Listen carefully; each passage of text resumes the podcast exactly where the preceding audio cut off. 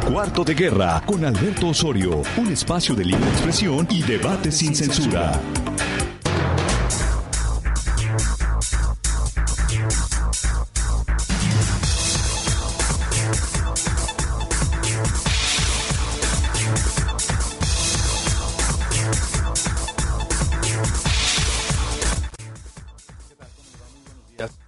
Un gusto poderle esta mañana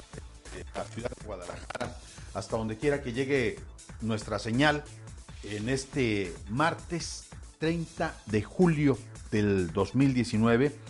Y pues un saludo muy afectuoso a todas las personas que a partir de esta semana ya están de vacaciones. Particularmente a todos aquellos integrantes de la comunidad académica de la Universidad de Guadalajara, que bueno, tienen unos días de asueto, tienen, unos días de descanso y ya están pensando, están preparando maletas para darse una vuelta, no sé, quizá a Puerto Vallarta, a Manzanillo, a Mazamitla o algún otro punto de descanso por estos días.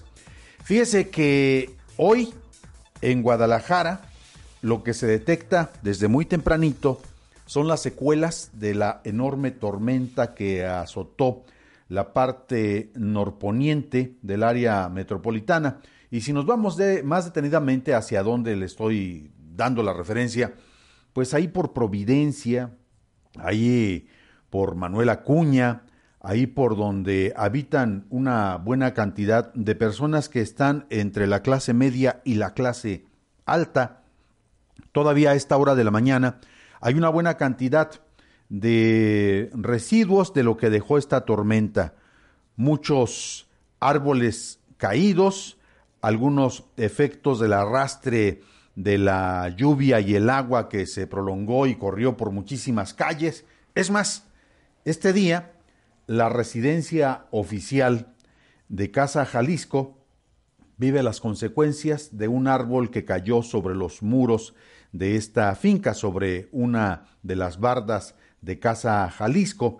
También ahí por el rumbo de Fray Pedro de Gante, de este eh, colegio privado, se cayó otro árbol. Hay una buena cantidad de semáforos en toda esta área que, bueno, usted puede ver no están funcionando. Poco a poco se está restableciendo la circulación normal, pero hay algunas de las principales avenidas totalmente sin el servicio de semáforos y tampoco se ve la presencia de agentes de vialidad en el punto. Así es que el cruce de algunas de las principales avenidas se hace a valor mexicano.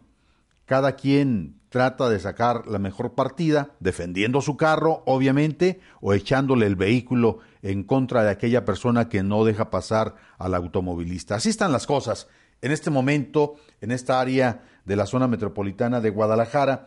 Y hay otra parte que también el día de ayer fue totalmente sacudida por una tormenta que sacude una parte de Tlajomulco, le digo que esto ocurre en menos de una semana. De nueva cuenta, Tlajomulco de Zúñiga se ve afectada por una tormenta que desquicia algunas partes de la circulación en las principales avenidas. No sé si tenemos listo este material de lo que ocurrió el día de ayer en Tlajomulco de Zúñiga. En un ratito más se lo voy a presentar, se lo voy a ofrecer lo que sí le comento es que parece que la zona metropolitana de Guadalajara es prácticamente un, pues, eh, un apartado del globo terráqueo de papel. Apenas sí se detecta una fuerte tormenta y las consecuencias se viven en todos los niveles. Se platicaba hace apenas unos días en este mismo espacio de lo que dejó una fuerte tormenta en el municipio de San Pedro Tlaquepaque y en los límites de Guadalajara, en donde, bueno, no sé quiénes de nuestros abuelos, quiénes de las generaciones que ya nos avanzan en edad, podrán dar fe de una granizada que dejó en algunos de los puntos del área metropolitana una pared de hielo o de granizo de metro y medio o de un metro cuando menos en otros puntos. Esto ocurrió en varias de las calles y de las avenidas allí en el municipio de Tlaquepaque, insisto, en el límite con Guadalajara. Algunos de los puntos más afectados por esta granizada ocurrida hace algunos días es San Pedro Centro, eh, la colonia que se llama Rancho Blanco, que por cierto es donde habita o habitaba la actual alcaldesa de este municipio, Marilena Limón, eh, también en la parte de Álamo Industrial y de la colonia El Álamo, se vio esta parte afectada.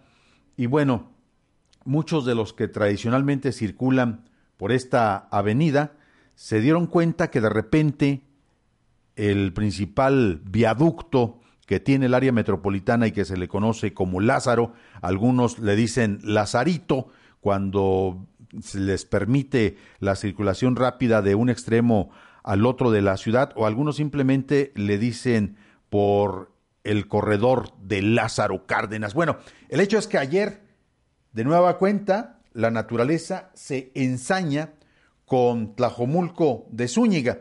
Aquí le van algunas de las imágenes de, lo que le tocó ver a algunos de los afectados en esta área.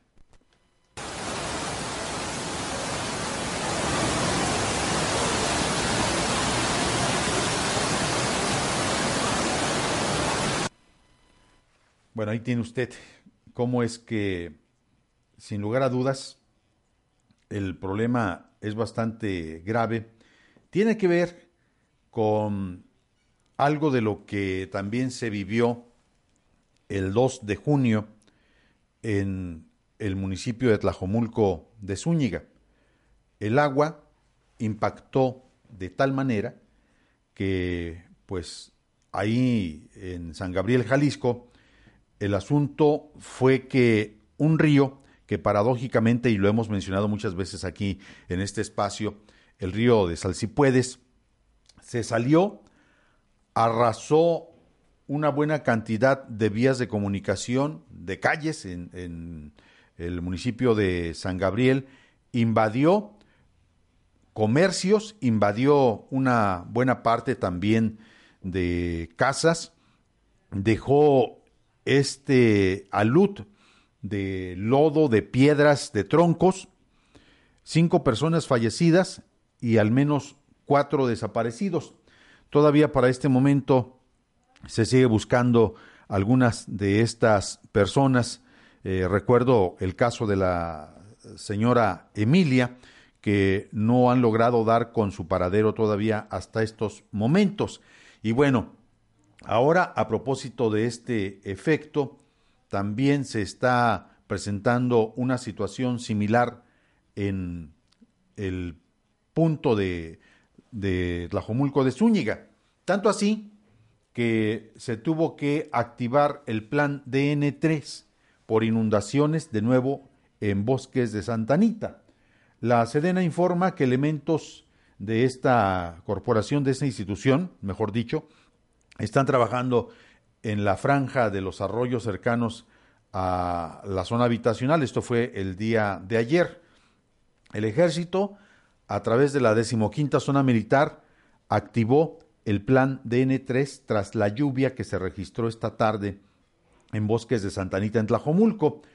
También se informó que, bueno, eh, se estaba trabajando en arroyos cercanos al área habitacional desde la Arbolada y hasta el poblado de San Agustín para los correspondientes recorridos de reconocimiento y para apoyar las necesidades de la población y requerimientos. Lo que sí es cierto es que, igual que la semana pasada, una buena cantidad de, de carros fueron afectados por esta nueva inundación. De nuevo se vio cómo algunos de los automovilistas tuvieron que dejar su vehículo a su mejor suerte, a su mejor destino, ante la amenaza del arrastre de la propia lluvia. Y esto se está poniendo sumamente delicado en una situación en donde advierten los investigadores de la Universidad de Guadalajara. Hemos tenido en dos ocasiones la oportunidad de platicar con ellos y desde estos micrófonos dicen que tanto el municipio de San Gabriel como muchas otras partes del estado de Jalisco están consideradas como zonas de alto riesgo ante las afectaciones que está habiendo en las partes altas y en la zona de bosques. Por una sencilla razón, se quema de manera imprudente eh, pues la, el área de bosque o se dedican a talar los árboles de manera clandestina. Y bueno, esto es un asunto que la naturaleza cobra y cobra bastante caro en la temporada de lluvias del 2019 tal como lo estamos viendo. Así es que este es el escenario que nos ofrece en estos momentos la ciudad de Guadalajara. Providencia da la impresión de que los ricos también lloran o también sufren o también se quejan por las inundaciones. Tlajomulco de Zúñiga igual. En el área de Santanita, los ricos también lloran o también se quejan por la inundación. Así es que bueno, déjame hacer una pausa y luego, si me permite, vamos a hacer un comparativo en torno a la violencia y en torno al desarrollo de las grandes ciudades. Vamos platicando un poquito de lo que corresponde a la Ciudad de México y cómo desde la Universidad Nacional Autónoma de México se presentan algunas propuestas de rescate, al menos en la memoria de lo que ha sido el desarrollo de la principal ciudad de América Latina, con más de 20 millones de habitantes. Hablamos de la Ciudad de México. Está usted en Cuarto de Guerra con Alberto Osorio. Desde Jalisco, México, para el auditorio del mundo. Antena Noticias. Antena Noticias. Nuestras coordenadas, antenanoticias.com.mx. Estamos de 9 a 10 de la mañana de lunes a viernes. Cuarto de Guerra con Alberto Osorio.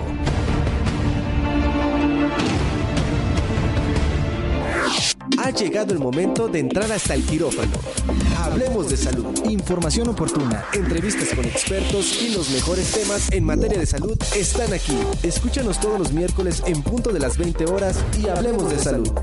Con el doctor Jonathan Zamora en Antena Noticias. El primer y único espacio donde podrás saber más de la farándula. El mundo de la fama la vida de tus artistas favoritos. Entrevistas, cápsulas, noticias, deportes, conciertos y eventos especiales. Escúchanos todos los miércoles de 5 a 6 de la tarde en exclusiva por Antena Espectáculos.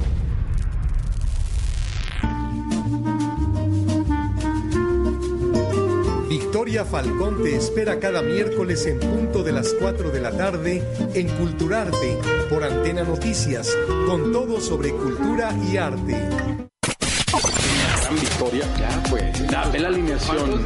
Antena Noticias te invita a escuchar. A mí me da mucho gusto que los equipos que salen a no perder pierdan. Saludos donde quiera que estén. Boletín Fútbol Radio con Iván Sánchez Valencia, Carlos Cardoso y Mario Baruki. De lunes a viernes de 6 a 7 de la tarde. El fútbol sin tapujos ni mentiras. Boletín Fútbol. Las opiniones y comentarios aquí presentados son responsabilidad exclusiva de quien las expone. Cuarto de guerra. Continuamos.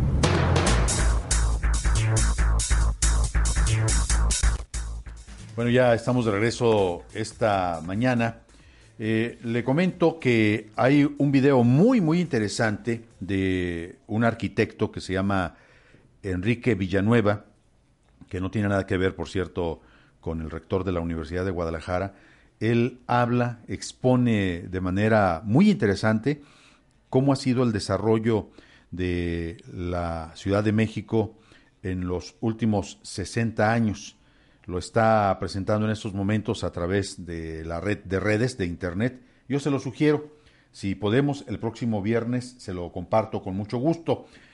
Y antes de, de, ello, pues, esta mañana recibimos con mucho gusto a el regidor de Morena en el municipio de San Pedro Tlaquepaque, el señor Alberto Maldonado Chavarín, eh, una persona que conoce bastante bien qué ocurre en este municipio y qué está sucediendo en estos instantes a raíz de propuestas de desarrollo y a raíz de la negativa de la alcaldesa Marilena Limón de sumarse a lo que es el convenio de la Policía Metropolitana impulsada por el gobierno del estado y que por cierto se está reflejando en un encontronazo entre el alcalde eh, Pablo Lemus Navarro y la propia alcaldesa de Tlaquepaque, entre Zapopan y Tlaquepaque. Así es que bueno, Alberto, bienvenido, regidor, buen día.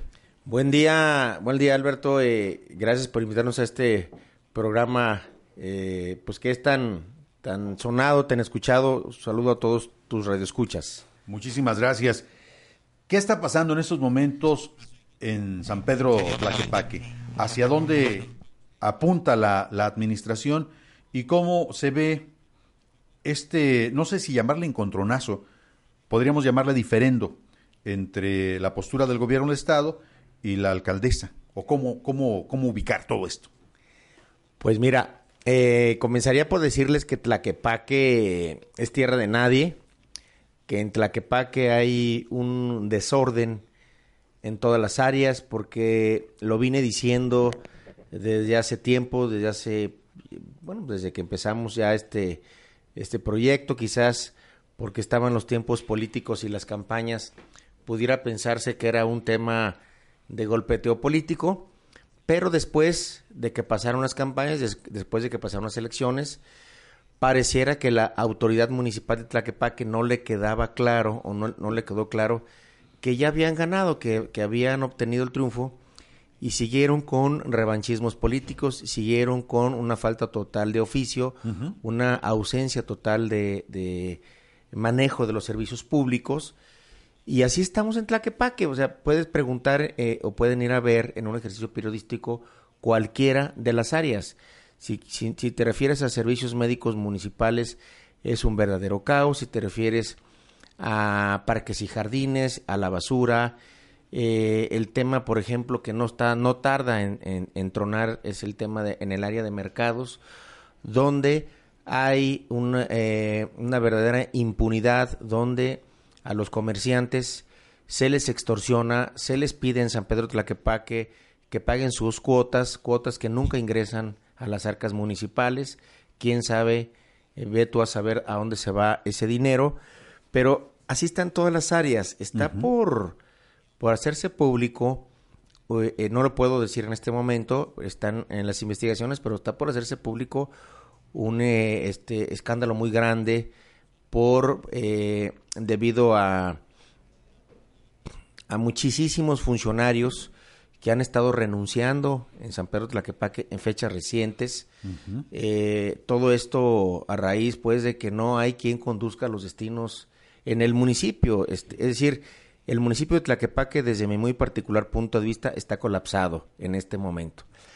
Yo creo que en nada abona las actitudes estridentes eh, por parte de la alcaldesa, ¿no? Este, Y bueno, pues bienvenido Pablo Lemus, bienvenido al gobernador del estado, bienvenido al secretario general de gobierno que me da gusto que compartan conmigo este eh, eh, estas acciones este por parte de la de quien encabeza la presidencia municipal de Tlaquepaque, es decir, este tipo de exabruptos, este tipo de enfrentamientos, este tipo de acciones o actitudes que nosotros la hemos venido sufriendo en el cabildo durante todos estos meses, eh, ya casi siete meses que llevamos ahí, en donde ha habido una ausencia total de diálogo con la oposición, en donde no nos han aprobado ni una, ni una, Alberto, ni una iniciativa que hemos propuesto, nadie de la fracción de Morena, no caminan las cosas. Ahí o se hace su santa voluntad, o si no hace su santa voluntad todos los regidores, entonces te dice misógino, o si le señalas eh, que hay baches en una colonia, o si señalas en Tlaquepaque que se cayeron unos árboles o que se van a caer algunos árboles, o que hay algún tema eh, relacionado con la seguridad o violación a los derechos humanos de algunas personas, eh, entonces se lo toman como personal y entonces vienen las desacreditaciones y vienen los ataques políticos. Entonces, en Tlaquepaque hay una, falsa, eh, hay una falta total de oficio político. La fracción de Morena nos hemos mantenido unidos. Eh, los regidores de Morena estamos trabajando. Me toca a mí encabezarlos. este, estoy muy... ¿Cuántos son? Bueno, somos por disposición de la materia electoral entramos tres regidores. Hay un eh, eh, personaje por ahí, un regidor eh, que dice estar en Morena. está hasta el día de hoy en observación de parte de un servidor, porque estar en Morena no nada más es externarlo y no nada más es estar todos los días yendo a los eventos de Morena. Alberto Alfaro. Y a ver qué, qué repescas, ¿no? A ver qué cachas, ¿no? No, estar en Morena es estar convencido de los eh, de la cuarta transformación y estar en favor de la austeridad y estar votando las cosas en el cabildo con Morena. Hasta ahorita este personaje que tú haces mención van eh, dos ocasiones que vota contra los regidores de Morena, es decir, vota con la limón en casos muy concretos de una eh, aberrante e increíble desfalco que hubo ahí eh, legalizado, pues porque se votó por Cabildo, donde se desincorporaron poco más de 60 vehículos del ayuntamiento, entre ellos pipas, entre ellos eh, camiones de volteo, entre ellos eh, efectivamente algunas patrullas, entre ellos camiones, es decir, manos de chango y cosas, este, maquinaria pesada. Rascabos. Y que nunca los tuvimos a la vista y nunca nos, nos entregaron una fotografía o un dictamen este, donde nos dijeran que, que, eran chatarra. Simplemente hubo un director eh, eh, afín a la, a la presidenta Limón que dijo esos vehículos ya no sirven y con ese dictamen de ese funcionario al servicio de la Limón este, llevaron al pleno esa desincorporación de, esas, de esos vehículos, eh, situación que para mí evidentemente era un robo para el pueblo de Tlaquepaque porque son vehículos pues que cuestan mucho dinero y que no sé si tú sepas o alguien del auditorio porque yo no lo sé, porque nos lo ocultaron, cuándo fue la subasta, en cuánto se subastaron, ese dinero a dónde fue a dar y qué se ha hecho con ese dinero. En Tlaquepaque todos los temas eh, que tienen que ver con el manejo de recursos siempre se manejan en lo oscurito y con una ausencia total de transparencia. No obstante, gracias a los buenos oficios de quien eh, era el jefe de gabinete, que por suerte ya salió de, Tlaquepaque y también no con muy buenas cuentas, Vicente Viveros, eh, gracias a sus buenas relaciones, que además pues se filtró en los medios de comunicación eh, la manera como lo presumía, sus relaciones que tiene con el ITEI y que a él se la Pérez Prado todos los temas de transparencia, Tlaquepaque tiene una buena calificación de transparencia, pero eh, en términos reales, vuelvo a decirlo y, lo, y, lanzo el, reto al auditorio, métanse cualquiera de ustedes, Alberto, métanse cualquier gente del auditorio a las páginas del Ayuntamiento de Tlaquepaque para que investiguen eh, temas que tengan que ver con el manejo de recursos, con el tema de las subastas que se han hecho, eh, y van a ver que nunca van a poder acceder a esa información porque está todo acomodado de tal manera que cumplas la ley de transparencia, pero de tal manera que el ciudadano no pueda ver ni revisarles los dineros. Bueno, has dicho una gran cantidad de, observaciones de cómo se está viendo la administración que encabeza Marielena Limón. Yo me acuerdo la última vez que, una de las últimas veces que pude platicar con ella, prometió regresar a este espacio después de ganar su segundo periodo al frente de la administración de Tlaquepaque. Eh, no, no fue así, no espero que, vuelva. Eh, de todas formas, estarán abiertos estos micrófonos. Pero me acuerdo una frase clave que dijo ella para la plataforma de Proyecto 10 en entrevista con tu servidor. Ella se reconoce como una mujer, y lo digo literal, sin pretender ser visto como misógino, porque así lo argumentó la señora, eh, cuando dijo a propósito de sus adversarios que no, no la querían dejar entrar a la alcaldía y pretendían hacerle la vida de cuadritos, dijo, bueno, es que yo los tengo bien fajados, ¿no? Eh, aprovecho yo el momento que me ofrece y le digo, entonces, eh, usted no teme ser vista como una mujer calzonuda. Me dice, no, para nada, ¿no? Ahí está el testimonio que usted puede checar a través de la plataforma de Proyecto 10 de cómo ella misma da la referencia de lo que se juzga como su administración, su segundo periodo. Ese es un punto muy importante para tratar de observar quién es la persona que está al frente de la alcaldía de San Pedro Tlaquepaque.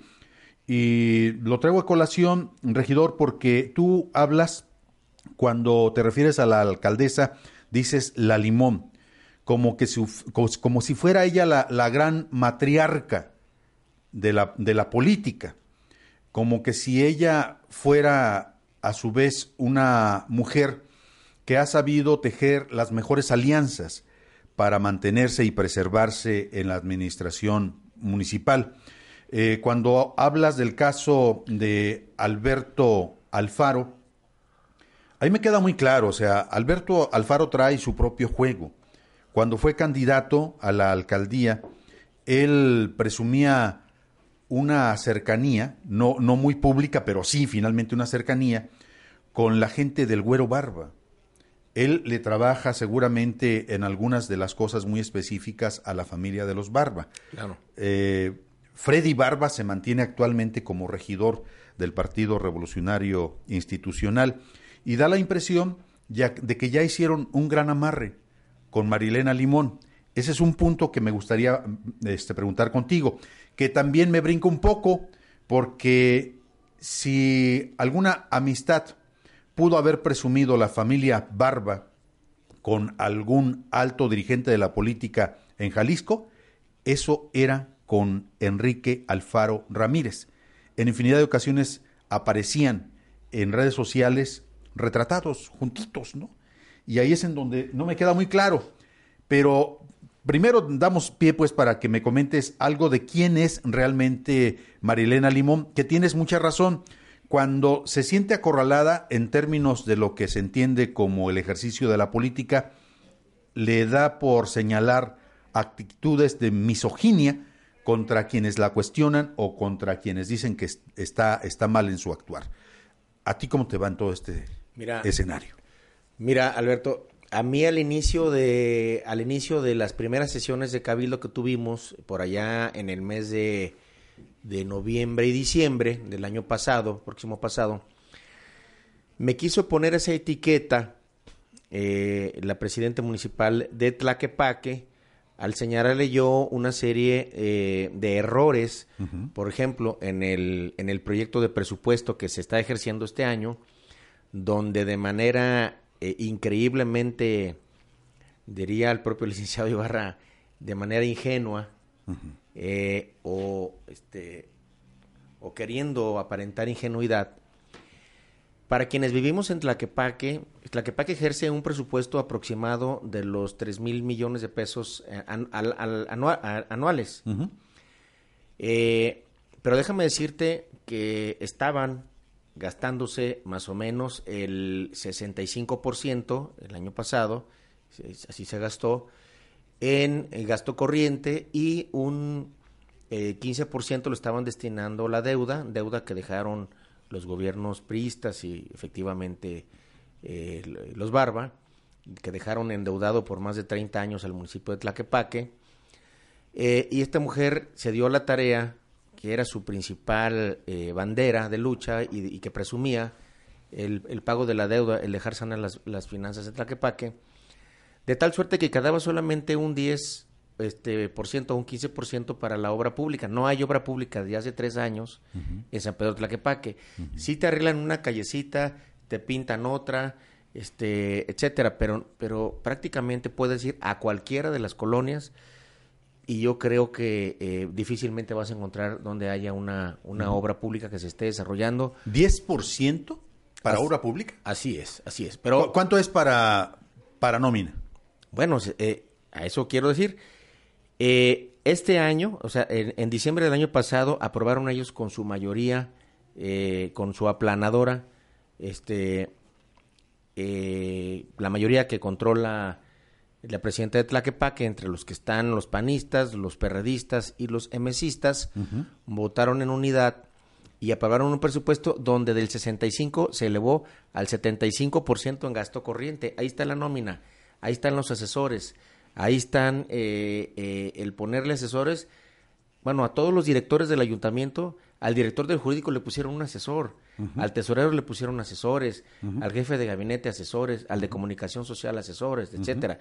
En comunicación social y a propósito de estar frente a un importante medio de comunicación como es el, el tuyo, como es este, este, esta empresa, eh, nomás te pongo un dato, si ustedes ven en el rubro de comunicación social en Tlaquepaque, vas a decir, bueno, pues es algo lógico porque me está manejando algo así como 3 o 4 millones de pesos.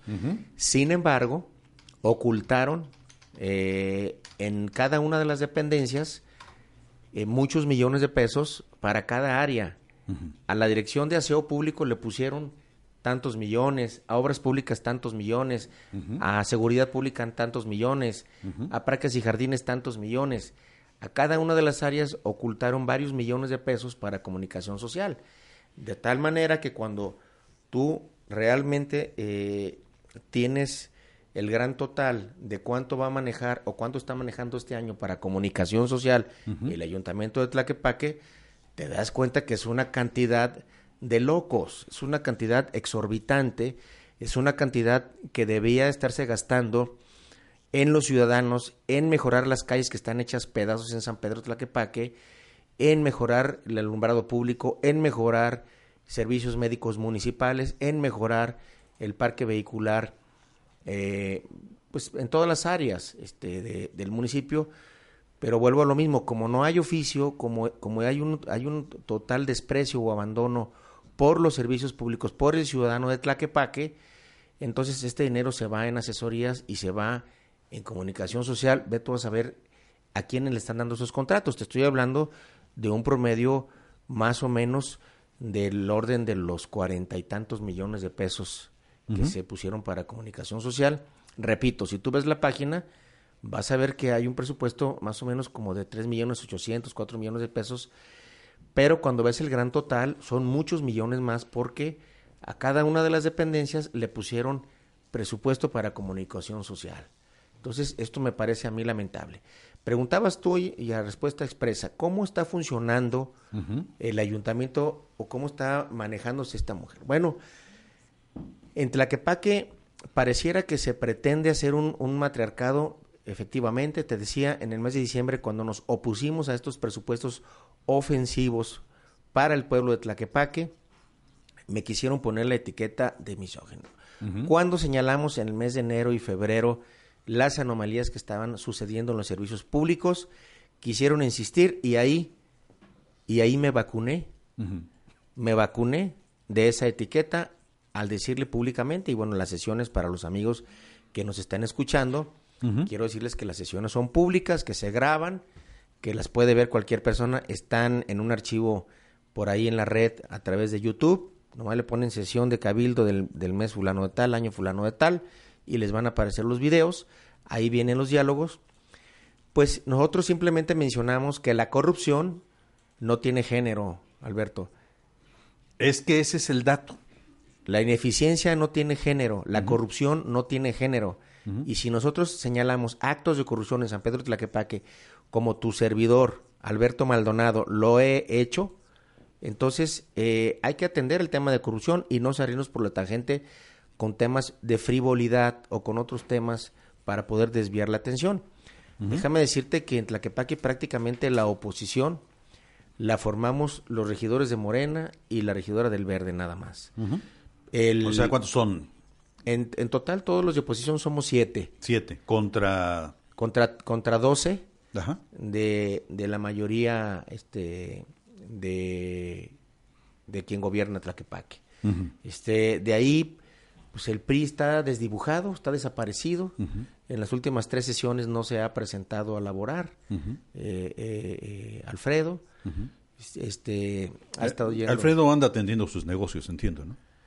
Pues sí, eh, debería de, en todo caso, eh, ser congruente, eh, ser eh, honesto una vez en la vida y, y pedir licencia o renunciar para que suba su suplente o suba quien siga en la, en la lista eh, que haya quedado en el PRI, que además pues les fue pésimamente mal electoralmente y creo que esa va a ser la tendencia para, para esa expresión.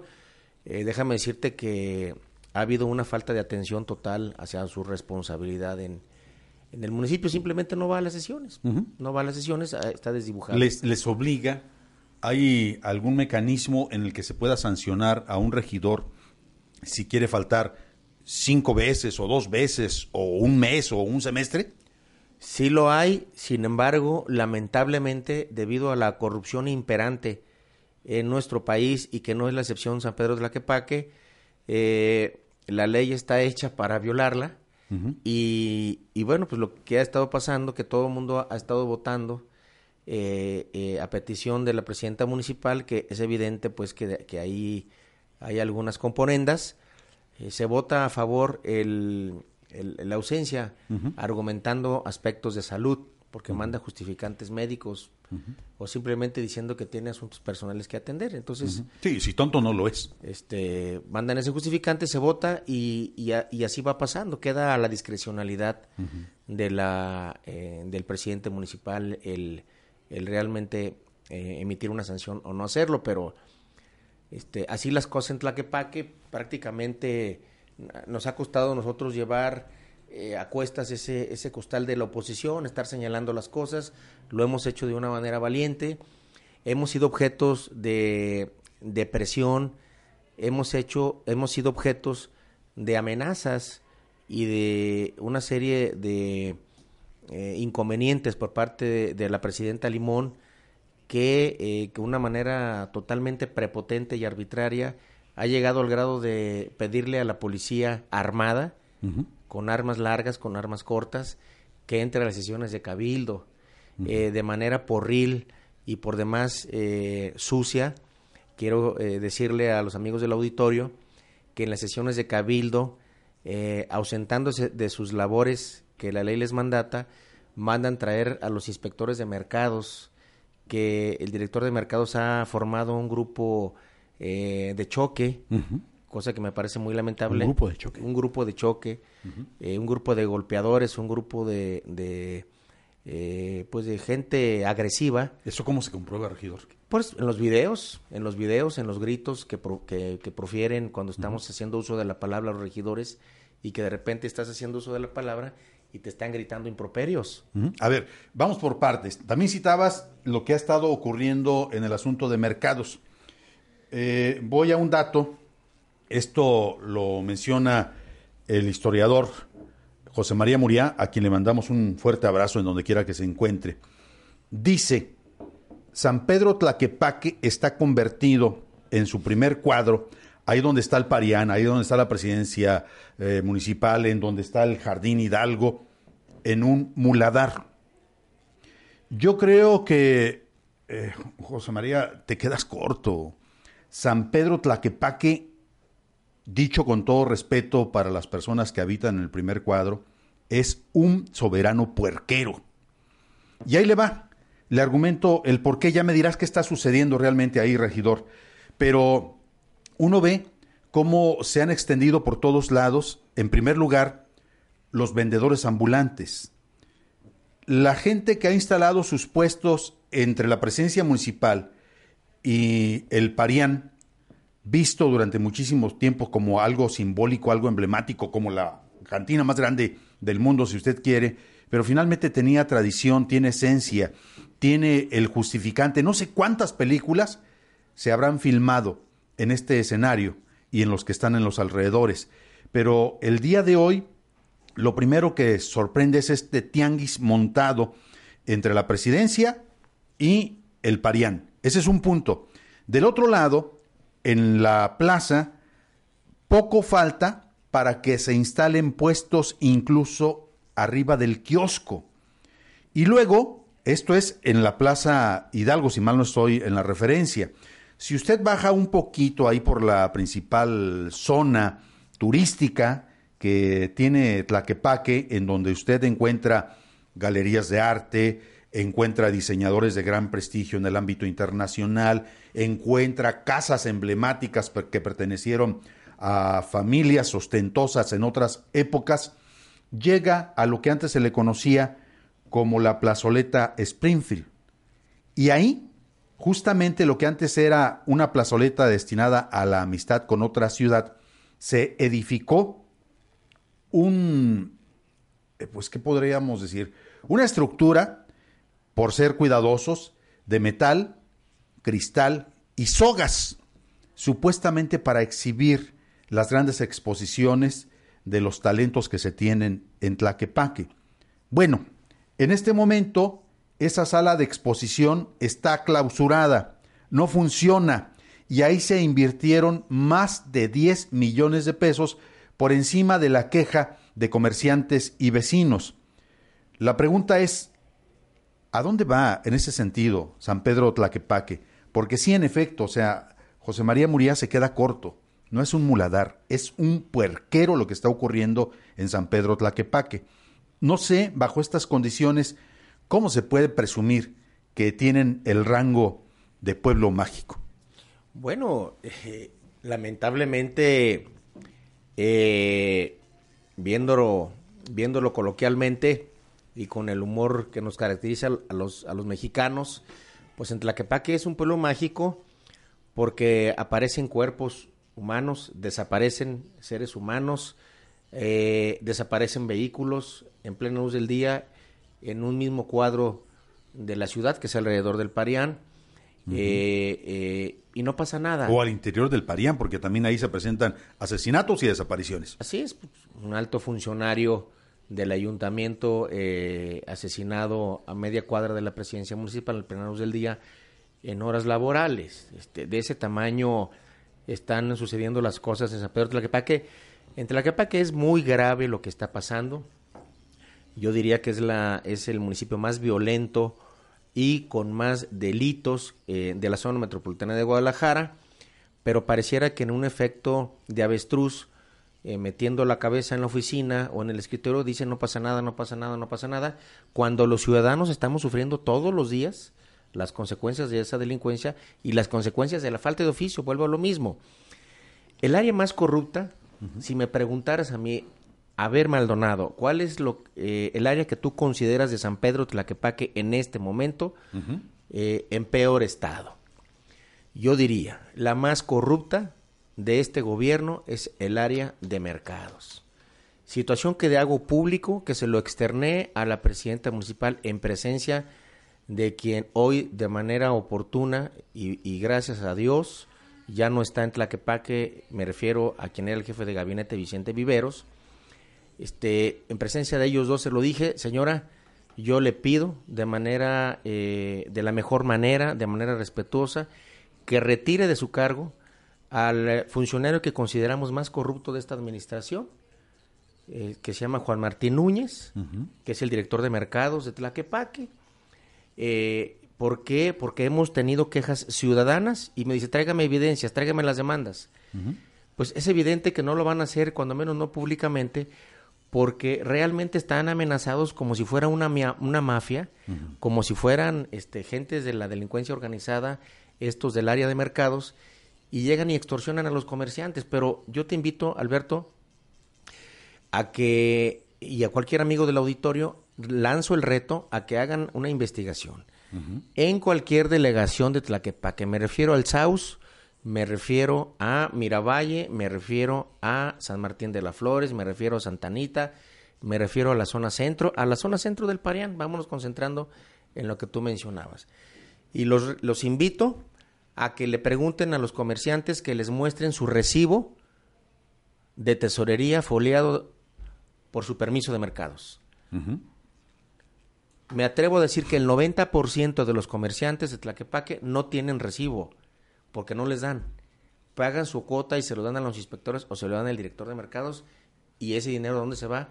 Seguramente, seguramente le ha de llegar a la presidenta municipal porque con una, con una gran prepotencia y con un gran molestia evidente en su, en su persona, me dijo, aquí somos una familia y nos cuidamos entre nosotros, así me lo dijo.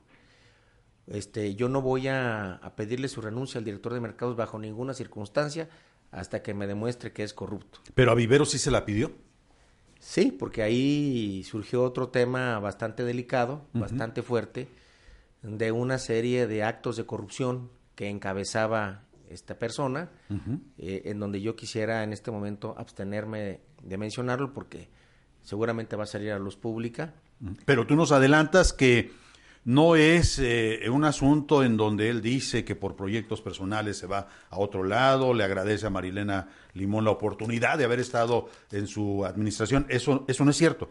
Es una farsa. Es una farsa. Eh, Vicente Vivero sale por actos de corrupción en el municipio de San Pedro Tlaquepaque, actos de corrupción que recientemente, al parecer, detectó la presidenta municipal Marilena Limón uh -huh. y que, bueno, yo lo he dicho también en las sesiones de Cabildo, a la señora le voy a reconocer lo bueno y le voy a señalar lo que está mal, en, porque, porque esa es la responsabilidad que el pueblo de Tlaquepaque me dio uh -huh. para estar siendo la voz de ellos cuando las cosas estén mal. Es lo que tengo que hacer. Bueno, es que de repente tienes que fungir como abogado del diablo, ¿no? Así es. Entonces... en, en buena parte de lo que son los argumentos que se escuchan en los pasillos allá mismo en Tlaquepaque, en el ayuntamiento, es que Vicente tronó con la postura de Marilena Limón sobre la integra integración de la Policía Metropolitana.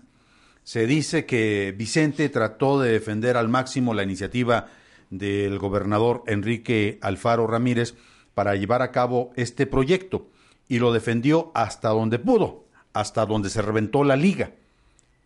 ¿Es correcto esto o será parte de...? Bueno, yo lo, yo lo he escuchado, pero definitivamente eh, no, no es lo que, lo que motiva su salida.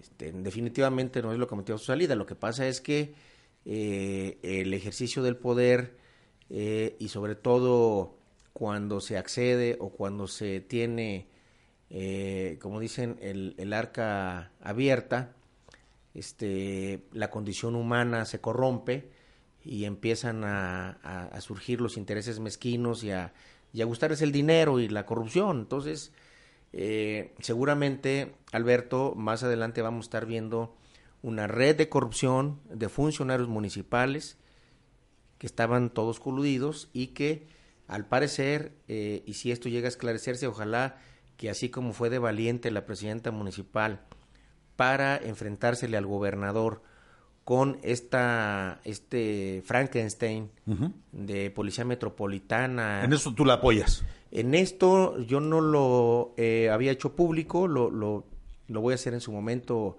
eh, como, como debe de ser, pero nosotros de entrada vemos con buenos ojos la postura de la presidenta Marilena, lo dije al inicio del programa, lo vuelvo a reiterar, yo he señalado las cosas buenas que pudieran surgir, uh -huh. pero también he criticado las cosas malas. En este caso, de la oposición a, a unirse a Frankenstein eh, y ese, ese valor que tuvo eh, eh, la presidenta municipal de salir públicamente a enfrentársele al gobernador Jalisco, eh, ese mismo valor ojalá lo tenga para enderezar denuncias penales contra eh, la red de corrupción que acaba de detectar en el municipio de San Pedro Tlaquepaque eh, y en la que seguramente va a salir inmiscuido este personaje de Vicente Viveros, uh -huh. que lamentablemente en Tlaquepaque se corrompió y que se dedicó a meter sus amigos y a meter gente en varias áreas del gobierno municipal para poder controlar las áreas y para poder tener esa impunidad y ese nivel de manejo de recursos que tiene. Entonces, déjame rearticular un poquito esto que nos estás diciendo. Ya ya citaste a una persona que tú pondrías en el primer lugar de la lista de los corruptos. El director de mercados. Ok. En segundo lugar, establecerías el nombre de Vicente Viveros. Eh, ¿O hay otros previos? No, yo creo que así sería en ese orden. Uh -huh. En tercer lugar, ¿a quién pondrías?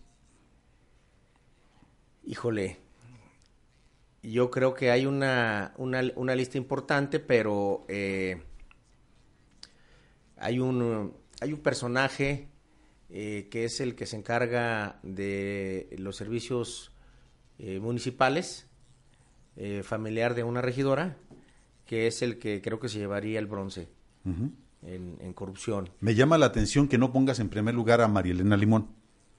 Bueno, eh, es evidente y, y lo dejo a tu árbitro y a, y y a la, y a la conciencia del público que nos escucha.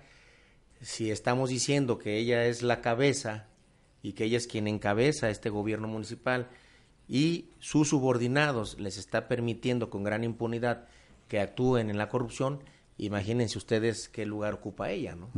Bueno, volviendo al caso de el señor Vicente Viveros, tú decías, bueno, es que él mismo argumentaba que en cuestiones de transparencia a él se las se la Pérez Prado, ¿no? Por no decir eh, una vulgaridad en este caso.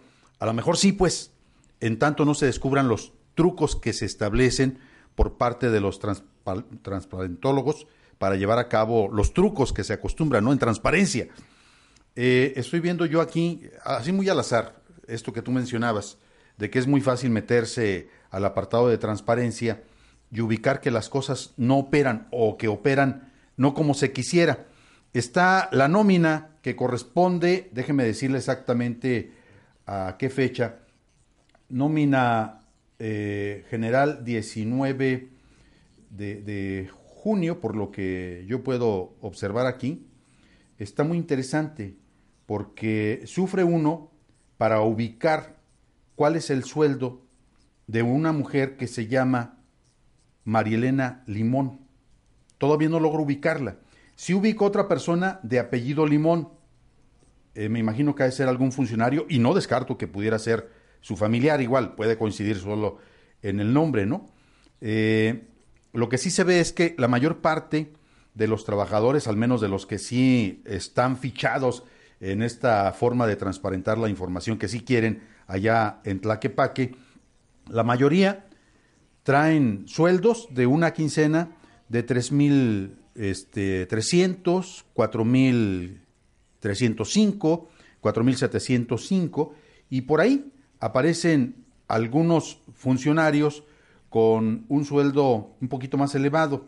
Por ejemplo, cito este caso, eh, Silva Padilla Oscar, que él dice dirección de recursos, no sé qué sea, de, quizá de recursos humanos, con un sueldo de 20 mil pesos, que es el que más me llama la atención. Hay otro con 13 mil pesos, que pues no es, no es, no es tanto, una quincena, eh, 13 mil 841, Vázquez Alcalá eh, Miguel, dirección de juzgados municipales, seguramente ha de ser un, un abogado. Pero por lo que veo así a bote pronto, no, no se establece una coherencia para el, manejo informativo en transparencia. ¿Cómo se le hace para tratar de ubicar un documento de esta naturaleza y checar rápidamente? ¿O es parte del truco que aquí existe? El que no se pueda checar de manera accesible un documento de esta naturaleza en donde se habla tan solo del sueldo. Mira, eh, es bien es eh, muy trabajoso, es este, por eso digo, hacen todo para cumplir la ley de transparencia, pero hacen todo para que realmente acomodan todo eh, para que la gente no pueda tener acceso a saber los manejos de recursos. Eso es en cuanto a la nómina, uh -huh. que es el alma de la esencia. Acuérdate, nosotros en la 57 legislatura, cuando yo tuve la oportunidad de ser diputado, uh -huh. nosotros fuimos los que creamos el Instituto de Transparencia y el, el, eh, el, espíritu de la ley, el espíritu del legislador cuando se creó es armonizar el, el eh, Instituto de Transparencia a nivel nacional y las normas internacionales que nos obligaban ya a todo este tipo de cosas. Y el tema de la nómina es lo más esencial. Uh -huh. No se diga si, me, si, te quieres meter a ver lo de los contratos, por ejemplo, en el área de proveeduría, uh -huh. a qué proveedores se les están comprando los productos, a qué proveedores se le está asignando toda la obra pública de San Pedro Tlaquepaque, que dicho sea de paso, se le está asignando a gente que son extranjeros y que tienen su empresa asentada en Puerto Vallarta y que desde Puerto Vallarta tienen controlada toda la obra pública de San Pedro Tlaquepaque y que eh, eh, son los mismos contratistas con obras que dejan totalmente eh, la duda de su calidad porque son obras que, bueno, de entrada vienen infladas y que al momento de eh, entrar en operación no duran ni tres o cuatro meses y ya están inservibles. Como son las calles, invito a que vean como muestra Miravalle, invito a que vean como muestra y aquí envío un saludo a todos los amigos de Santa Anita, Toluquilla, Santa María Tequepexpan. Yo creo, eh, y sin temor a equivocarme, bueno, la delegación de Santa Anita es la delegación que más dinero le aporta a Tlaquepaque y es una de las delegaciones más olvidadas por parte del gobierno municipal.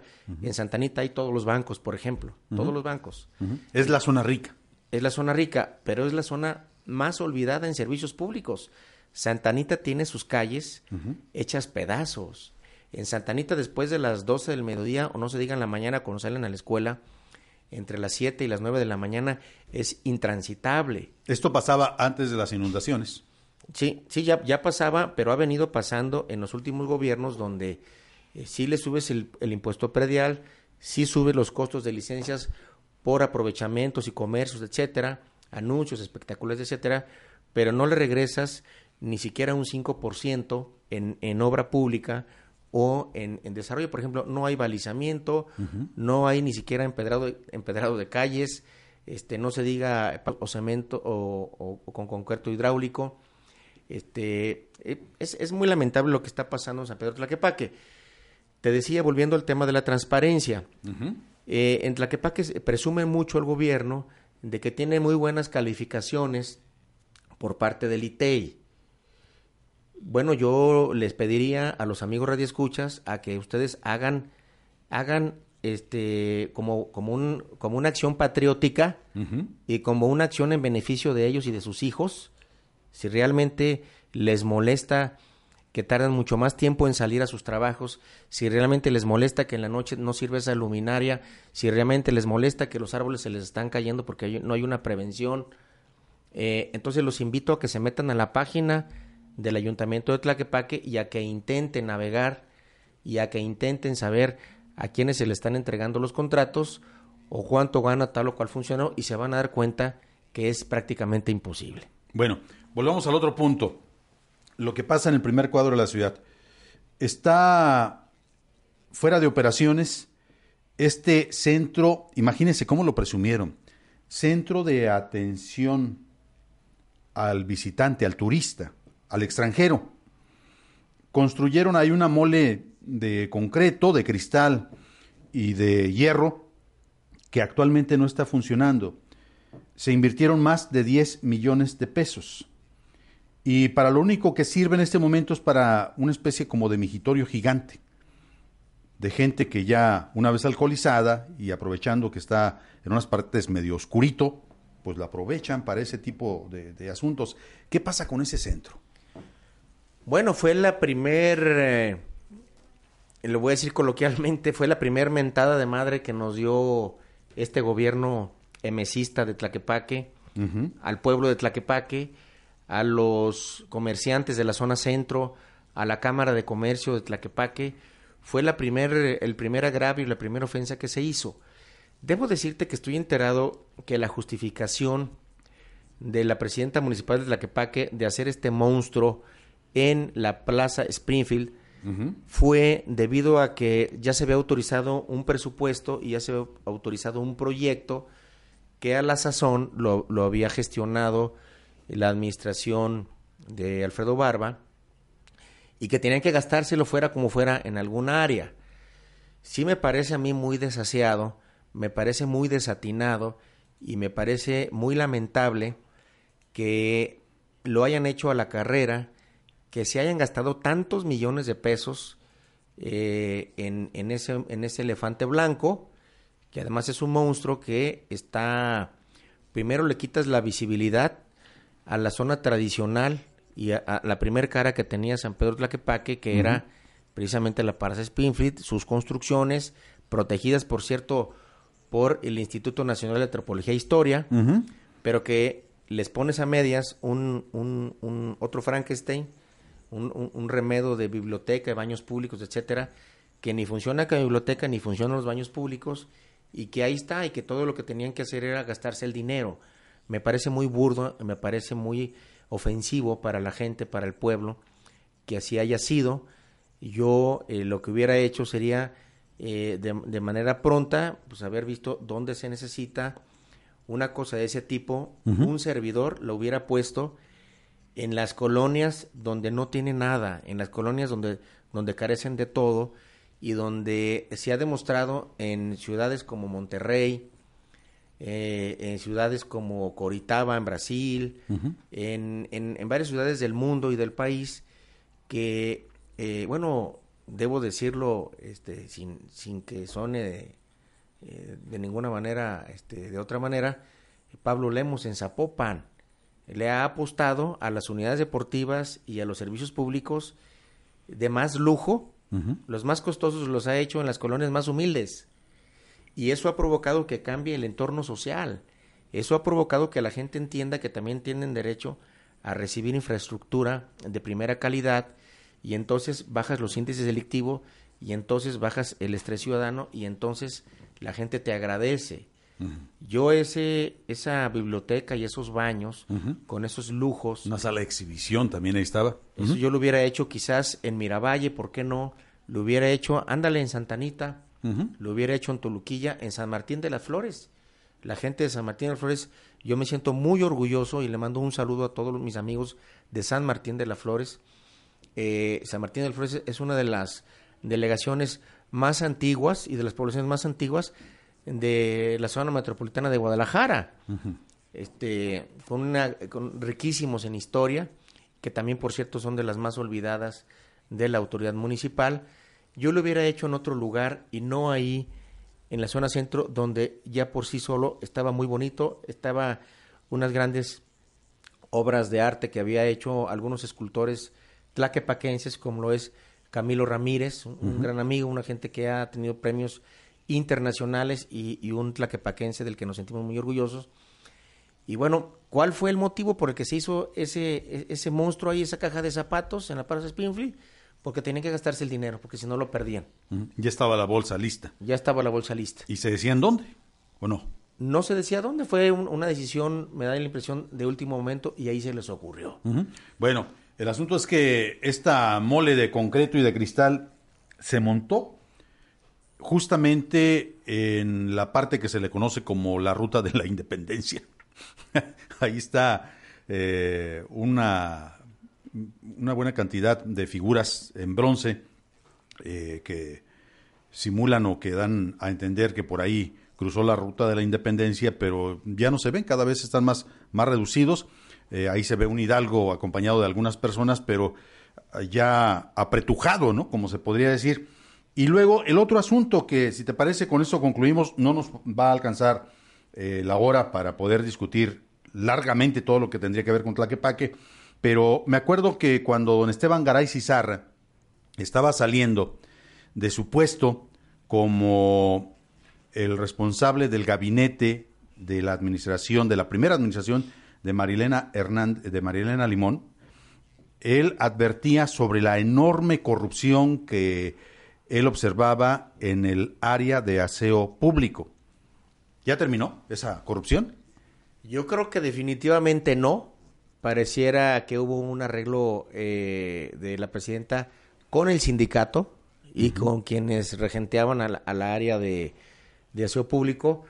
Eh, debo de admitir que eh, yo he estado en contacto con, o estuve en contacto con don Esteban Garay, un personaje que a mí me merece todo mi, mi respeto donde Esteban Garay, una gente que tiene una alta calidad moral, don Esteban Garay que sale de Tlaquepaque corrido de una manera dolorosa porque se opuso a la corrupción, porque le señaló sus cosas y porque le molestaba, les estorbaba a una gente que les dijera eh, la verdad con una gran honestidad y sale lamentablemente de Tlaquepaque este personaje de don Esteban Garay que cuando vimos que llegó a ayudarle a Limón dijimos nosotros bueno, cuando menos él va a ser un contrapeso y cuando menos va a haber una gente con madurez que le va a dar gobernabilidad y le va a dar cierto tinte de honestidad al municipio. Bueno, no, no le dieron tiempo porque lo sacaron.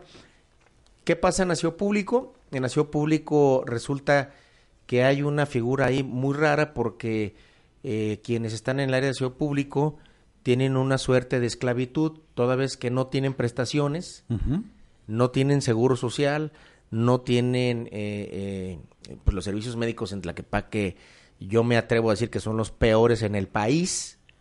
Eh, recuerden ustedes, todavía el año pasado la nota nacional fue que había una ambulancia para el servicio de todo el municipio, este, de manera muy vergonzosa. Eso no se ha mejorado de una manera... Eso no habla de un pueblo mágico que en algún momento dado, Dios no lo quiera, puede tener una gran contingencia por la acumulación de, de, personas, de ciudadanos. Así es, y no tenemos la, ni lo más mínimo elemental en servicios médicos municipales, porque se invierte más en la corrupción, se invierte más en asesores, se invierte más en meter facturas de, ciertas cosas que la ley lamentablemente te permite eh, desviar los recursos, pero no le inviertes a la gente. En cualquier ciudad de Europa, en cualquier ciudad de Europa, en el país más modesto que tú me digas, la ley te obliga a que te gastes eh, forzosamente el 60% en gasto social y solamente te puedes gastar un 30% en eh, gasto corriente.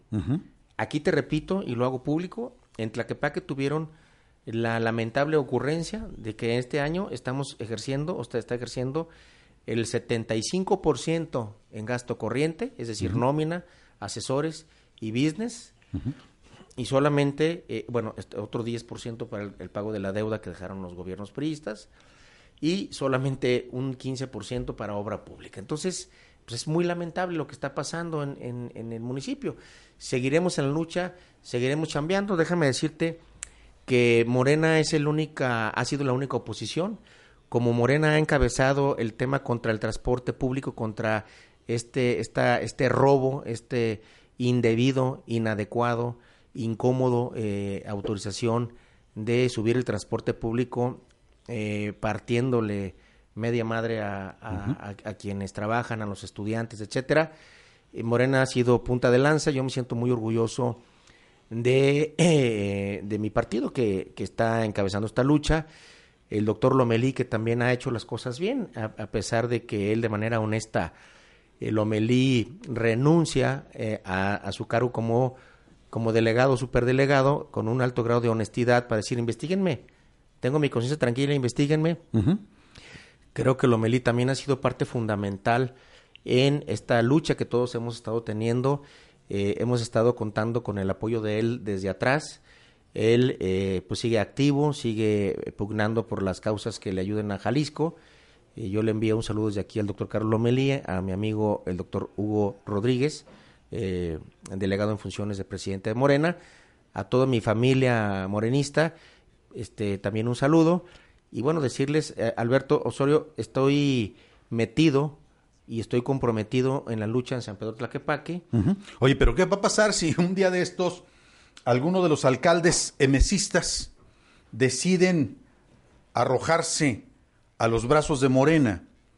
Hay un señalamiento de esta naturaleza de que esto podría pasar en Zapopan, pero yo no descarto que una situación igual se presente en San Pedro Tlaquepaque, ¿no? Y ahí es en donde dices, ahí está. Bueno, bueno, bueno, bueno. Este, si, si Pablo Lemos, que para mí sería un, un, orgullo que así fuera. Este, Y si la presidenta... ¿Lo, verías tú incluso como buen candidato a Pablo Lemus? Porque él, él no, no precisamente buscaría, ya no tendría oportunidad de buscar una reelección para un tercer periodo. Él iría por la gubernatura. Bueno, hay, hay otros espacios, está en las senadurías, está en las diputaciones federales, etcétera. Eh, yo creo que Pablo Lemus es un hombre talentoso es un hombre que eh, simplemente en el tema de la seguridad pública y de los cuerpos de policía, yo pudiera decir eh, eh, a ojo de buen cubero que es la corporación más bien organizada. Me consta y yo he estado presente porque a través de mi actividad profesional como abogado pertenezco a la Federación de Colegios de Abogados de Jalisco, la FAG, que encabeza Rosalinda Mariscal, y me ha tocado estar en el C4 de Zapopan, cosa que es un sueño guajiro en Tlaquepaque y que espero algún día encabezar el ayuntamiento de Tlaquepaque eh, eh, y que vamos a instalarlo en Tlaquepaque. Eh, pues me parece maravilloso ese sistema que tiene Pablo Lemos en Zapopan y que lo implementó soñando y creyéndosela y jugándosela con la gente. Me pareciera muy positivo que se viniera y si la presidenta Limón decidiera venirse simplemente seguramente tendríamos una mesa de diálogo, una mesa de trabajo, donde le pediríamos que se desprendiera de ciertos elementos muy ligados a la corrupción y seguramente en los temas presupuestales le pediríamos, como fracción de Morena, que cambiara su actitud, que redireccionara los presupuestos para bajar el, el gasto corriente y para subir el gasto social, es decir, la condición o la invitación que le haríamos y que le hago públicamente sería que si el camino que, que, quieren seguir es el de la honestidad, es el de la austeridad, es el de unirse a esta nueva corriente, eh, quizás incómoda para algunos, sí, incómoda, incómoda porque no hay recursos, porque se limitan los recursos o se direccionan los recursos para los que más lo necesitan. Si quisieran venirse, aquí tienen las puertas abiertas Simplemente les pediríamos un cambio de actitud, un cambio de idea política. Acá en Morena, pues estamos casados con el tema de la austeridad, de la transparencia, del manejo de los recursos y direccionar los recursos para quienes más lo necesitan. Bueno, ahí tiene usted. Esto es eh, la percepción, el testimonio que nos ofrece esta mañana el coordinador de los regidores en el municipio de San Pedro Tlaquepaque, Alberto Maldonado Chavarina, a quien le agradecemos que nos acompañe. Y quedan varias cosas pendientes en el análisis de lo que ocurre en San Pedro Tlaquepaque. Lo que sí es cierto es que por lo pronto, ante esta actitud de no signar el convenio para la propuesta metropolitana de la policía que se está ofreciendo por parte del gobierno del estado, da la impresión de que Marilena Limón se atiene a sus influencias o a sus cercanías con una de las corrientes políticas más poderosas del estado de Jalisco, incluso una corriente política que tiene la capacidad de imponerse a gobernadores del PRI, del PAN, y yo no sé, pero dicen que viene una gran confrontación en breve con Movimiento Ciudadano. Me refiero a la corriente política que encabeza Raúl Padilla López al interior de la Universidad de Guadalajara. De hecho, eh, algunas de las personas que conocen bastante bien de cómo se teje la política en el estado de Jalisco dicen que Marilena Limón está en los brazos de la llamada corriente del grupo político de la Universidad de Guadalajara. Así es que bueno, Ahí le dejamos, lo dejamos como una especie de propuesta capitulada para un próximo encuentro contigo, eh, Alberto Regidor, si decides acompañarnos. Muchísimas gracias, gracias a ti, gracias a los amigos Radio Escuchas. Mi felicitación por este eh, programa, por este tu programa, que lo escuchamos todo mundo y que cada vez va creciendo más con temas de, de mucho interés para, para los ciudadanos. Muchísimas gracias. Yo le agradezco el favor de su atención. Y bueno, esta semana se marca de tinte morenista porque mañana tenemos la propuesta de visita del dirigente de Morena, Hugo Rodríguez. Vamos a ver si ahora sí nos cumple, capaz de que nos deja de nueva cuenta colgados de la brocha, pero se lo digo públicamente. Don Hugo, por favor no nos vaya a fallar. Movimos la agenda para tenerlo aquí y bueno, este es un espacio que aprovecha aquella persona que de manera libre y desinteresada quiere hacer uso de él. De lo contrario, no hay ningún problema, pero no sea malo. Avísenos si es que no va a venir. Gracias, buen día.